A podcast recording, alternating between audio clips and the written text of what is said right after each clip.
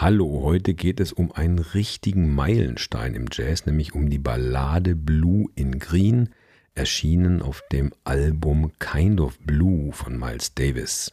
Ich bin Klaus und das hier ist die neue Folge von Besser Improvisieren an der Jazzschule Berlin. Ja, im Reelbook und auch auf der Platte steht, dass Miles Davis das Stück komponiert hat, aber die meisten Jazzmusiker sind sich ziemlich einig, dass der Pianist Bill Evans das Stück geschrieben hat – Zumindest hat er das selbst behauptet, als er in einer Interviewsendung bei der Pianistin und Moderatorin Marian McPartland gesessen hat.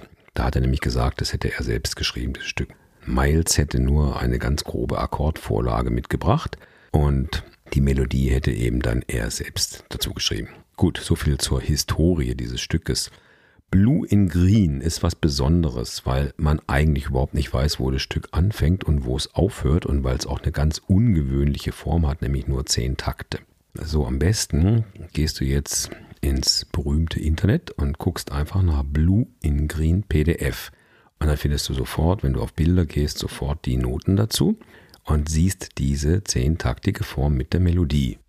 Man muss dazu sagen, das, was du da als erstes findest, ähm, stimmt so, genau wie es da auch so steht, bis auf den ersten Akkord. Der stimmt eigentlich auch, aber da steht im Reelbook B Flat Major 7.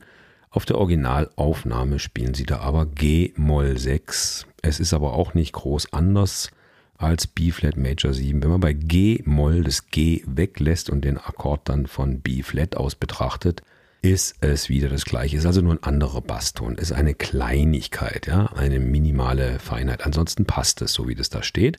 Allerdings muss man auch dazu sagen, dass Miles das sehr, sehr frei interpretiert. Also, dass die Melodie überhaupt so aufgeschrieben steht, wie sie da so steht, ist eigentlich fast ein Wunder, weil Miles spielt es ganz anders. Aber es haben natürlich viele Leute später dann gespielt und wahrscheinlich haben sie sich auch ein bisschen an der Melodie aus der Reelbook-Version rhythmisch orientiert. Nehme ich jedenfalls mal an. So, das ist also eine zehntaktige Form und über die wird improvisiert und die Akkorde fließen so im Kreis dahin, sodass man eigentlich gar nicht ganz genau weiß, wo diese Form überhaupt anfängt und aufhört. Und das ist auch das Besondere. Deswegen ist es ja so ein Meilenstein in der Jazzgeschichte. Nicht mehr so ein A-A-B-A-Teil oder alles sowas, was es da davor gab, sondern einfach so ein kleiner Kreisverkehr, von dem man gar nicht weiß, wo er anfängt. Ein ganz tolles Improvisationsvehikel. Um das noch mehr zu verwirren, machen die Musiker auf der Platte dann nämlich was ganz Besonderes. Sie verdoppeln nachher einfach den harmonischen Rhythmus. Also, wenn zunächst der erste Akkord vier Schläge lang geht, dann geht er später nur noch halb so lang. Also die Akkorde rasseln dann doppelt so schnell durch. Und ich habe dir jetzt ein Playback vorbereitet, zu dem ich dir gleich ein bisschen dazu spiele. Das stecke ich dann mit zu der Folge dazu. Ein iReal Playback, Blue in Green in dem zehn Takte im Viervierteltakt laufen und dann die nächsten zehn Takte im Zweivierteltakt. Das heißt, es geht alles doppelt so schnell vorbei. Und dann kommt ein Durchgang, in dem bleibt es so. Das heißt, im ersten Durchgang sind es immer vier Schläge für den ersten Akkord und im zweiten Durchgang zwei Schläge. Aber im zweiten Durchgang verdoppelt sich dann das Tempo. Das heißt, die Band spielt ein Double Time darüber. Das heißt, es dauert dann quasi gefühlt nochmal doppelt so lang alles. Hm. Ja, das klingt alles sehr verwirrend. Jetzt nimm dir diesen Reelbook-Chart, wie man sagt, dieses PDF, korrigier dir im Kopf kurz den ersten Akkord. Statt B-Dur ist es G-Moll, alles andere bleibt so. Und dann kannst du einfach die Melodie verfolgen, spiel sie gern mit oder hör einfach zu und guck, wo wir sind. Okay, los geht's. Eins, zwei, drei, G-Moll. A7. Und du spielst jetzt einfach die Melodie weiter. C-Moll, F7 zählen mit, B1, 2, 3, 4, A7, 2, 3, 4,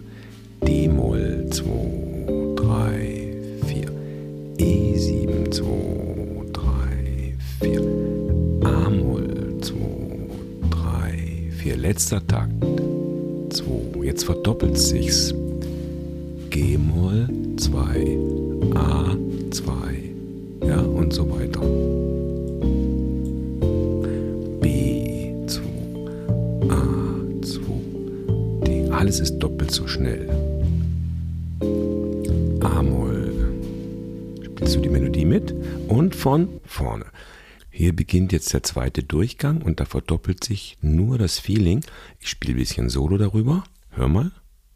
Eins, zwei, drei, vier. A, zwei, drei, vier. One, two, this. Siehst du, wie lange das dauert? F7 nach B. 2, 3, 4. Aber gefühlt ist es ein Double Time, weil die Rhythmusgruppe gefühlt verdoppelt hat.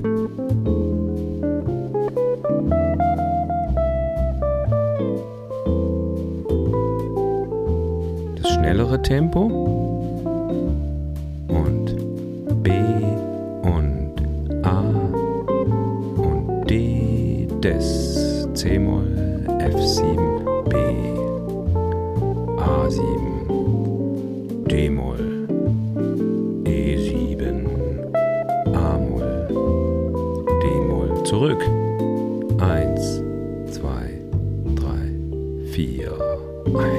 so weiter, ja? Wie gesagt, anbei findest du das Playback, mit dem du genau diese Sache üben kannst. Ich habe in dem Programm iReal Pro das den Stil eingestellt, Jazz Ballad Double Time Feel auf 60. Und dann macht er genau im zweiten Durchgang dieses Double Time Feel. Da die Begriffe sind auch ein bisschen tricky, ne? Es ist kein echtes Double Time, es ist ein Double Time Feel. Man verdoppelt nicht das Tempo, sondern es fühlt sich nur so an, ja? mit Kleinigkeiten, die der Bass und das Schlagzeug anders machen. Das Grundtempo bleibt aber jetzt immer gleich. Es gibt immer diese vier Schläge, die man gleich zählen kann im ersten Durchgang. Und im zweiten Durchgang verdoppelt sich's und dann wechseln die Akkorde alle zwei Schläge. Und hier kannst du auch nochmal nachschauen in Folge Nummer 42 vor ein paar Wochen. Da haben wir ganz genau diese Double-Time-Thematik auseinandergenommen und unterschieden inzwischen wirkliches Double-Time, also sprich doppeltes Tempo oder nur Double Time viel. Vor allem am Ende dieser Episode 42 wird es ganz genau erklärt, ja? Kannst du nochmal reinhören. Und in diesem Stück passiert wirklich beides. Sowohl wird die Form doppelt so schnell gespielt, sprich ein wirkliches Double Time, nicht Double Time viel, Double Time, sprich die Akkorde gehen doppelt so schnell vorbei und du musst die Melodie doppelt so schnell spielen oder auch doppelt so schnell singen. Und im nächsten Durchgang wird das Ganze auch noch mit einem Double Time viel unterlegt. Das heißt, es bleibt gleich. Bei den vier Schlägen bleibt es gleich pro Takt und bei den zwei auch, aber alles fühlt sich trotzdem doppelt so schnell an. Ganz schön tricky, ja? Und das machen die eben auf dieser Originalaufnahme auch.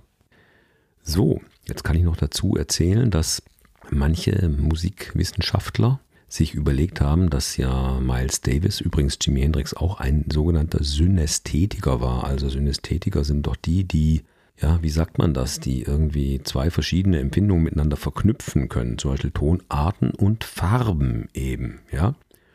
Und wenn hier zwei Farben, Blue in Green miteinander verknüpft werden in diesem Stück. Welche Tonarten sind denn da drin? Ich sage jetzt mal, das ganze Stück ist im Grunde total mehr oder weniger in D-Moll und auch die Melodie. Aber eine Stelle rastet total raus und dann geht es wirklich ganz kurz für zwei Takte in eine ganz andere Tonart. Welche ist es? Ich lasse das mal offen, finde das doch mal selber raus und wenn du es rausgefunden hast, dann schreib es doch in die Kommentare, dann können wir das debattieren. Okay, das war heute die Folge zu Blue in Green. Und wenn du die Platte nicht kennst, die Kind of Blue, das ist ein super Meilenstein in der Jazzgeschichte. Miles Davis, Kind of Blue, und da ist eben diese schöne Ballade Blue in Green drauf, die dann wahrscheinlich doch eher vom Pianisten Bill Evans komponiert wurde. Okay, das war's jetzt für heute. Blue in Green. Und wenn du keine Folge mehr verpassen möchtest hier von Besser improvisieren, dann trag dich gerne in unseren Newsletter ein. Bis zur nächsten Episode. Viel Spaß beim Ausprobieren mit den Double Times und Half Times. Tschüss.